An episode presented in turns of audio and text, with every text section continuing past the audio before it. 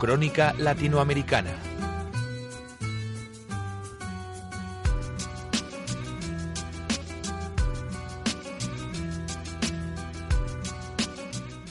Pues seguimos mirando a Latinoamérica también y a esa subida de tipos en Estados Unidos, a ver cómo les impacta esta vez con Joaquín Robles, analista de XTV. Joaquín, muy buenos días.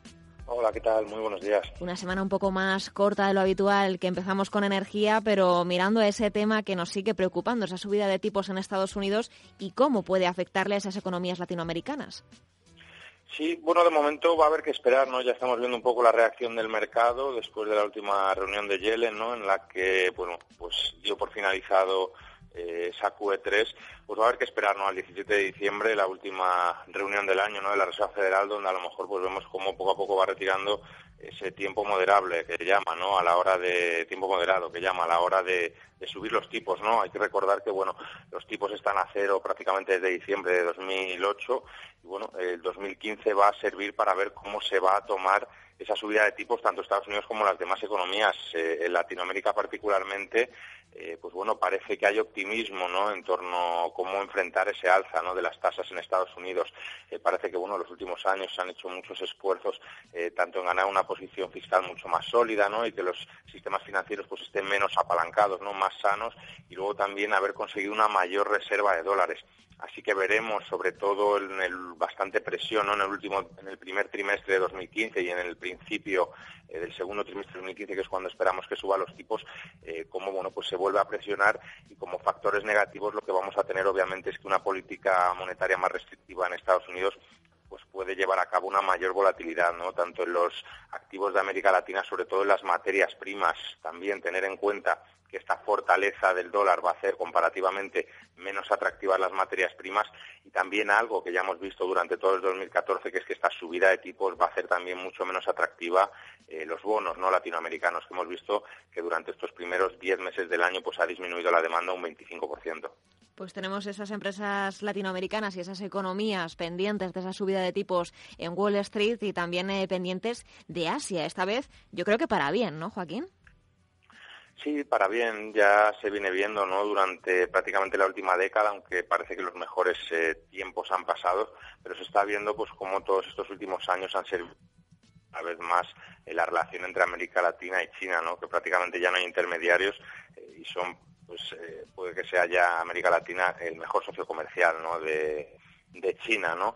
A pesar también ¿no? de la ralentización y los momentos que estamos pasando, ¿no? que cada año pues parece que va a ser el último, ¿no? que China puede crecer por encima del 7,5, de momento lo está aguantando, también sí que es verdad con bastante ayuda de estímulos ¿no? por parte del gobierno chino, pero bueno, de alguna manera las industrias chinas siguen siendo el primer destino ¿no? de las exportaciones tanto de Brasil, de Perú, eh, como de Chile, ¿no? Y bueno, a pesar también, como comentábamos, ¿no? que las materias primas poco a poco se están depreciando, ya está pasando el boom, ¿no? De toda la década pasada, pues bueno, también las importaciones de los bienes manufactureros se están encareciendo.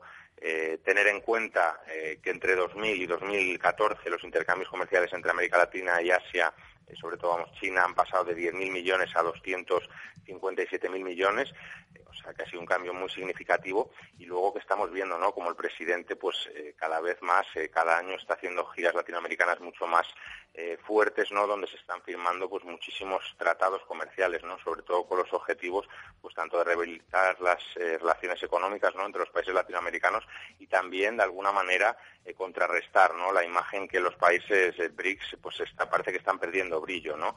Pues ver que estos países emergentes todavía les queda cuerda, ¿no? Ya veremos, pero desde luego eh, es muy de valorar, ¿no? Eh, los acuerdos que han llegado en los últimos meses esos países latinoamericanos y emergentes a los que les queda cuerda y también le queda cuerda a Repsol. Estábamos muy pendientes eh, la semana pasada de esos resultados que presentaba nuestra compañía española y supongo que hay que mirarla también en ese impacto que tenga en las cuentas dentro de Latinoamérica. Sí, desde luego, ya comentamos la semana pasada los buenísimos resultados ¿no? que ha tenido IPF durante este último año eh, y también ¿no? la, revalorización tan fuerte que ha tenido, que de hecho, bueno, pues ha sido una de las causas, ¿no? De que el índice argentino, eh, pues haya revalorizado más del 100%, ¿no? Durante todo este año 2014.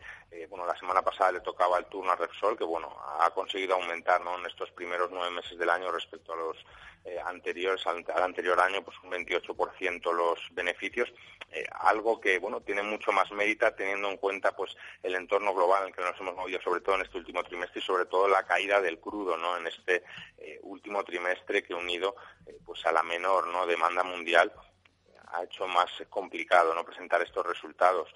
Eh, en lo que respecta a Latinoamérica, bueno, ya, ya venimos anunciando ¿no? en los anteriores meses bueno, que eh, durante este 2014 ha incorporado ¿no? pues nuevas eh, producciones tanto en Bolivia como en Brasil y como en Perú y nosotros seguimos destacando ¿no? esta acción, la verdad, para tener en cartera una acción defensiva, no teniendo en cuenta que bueno ahora mismo cotiza en torno a los 17 euros con 60 que bueno podría tener un precio objetivo no por encima de los 20 euros. Hay que tener en cuenta que durante este año también eh, ha tenido un par de hechos no que ha lastrado muchísimo no a la cotización de esta acción como la salida de Pemex del accionariado no que tenía prácticamente un 8% no y provocó una bajada eh, en torno a un 7 un 8% y luego también el dividendo no extraordinario eh, que se repartió cuando el gobierno argentina argentino pagó bueno pues la compensación no por la expropiación de IPF esto lo que ha hecho es extraer prácticamente un 15% abajo de su precio objetivo eh, a la compañía española y bueno, la seguimos eh, teniendo muy en cuenta, ¿no? sobre todo para este final de año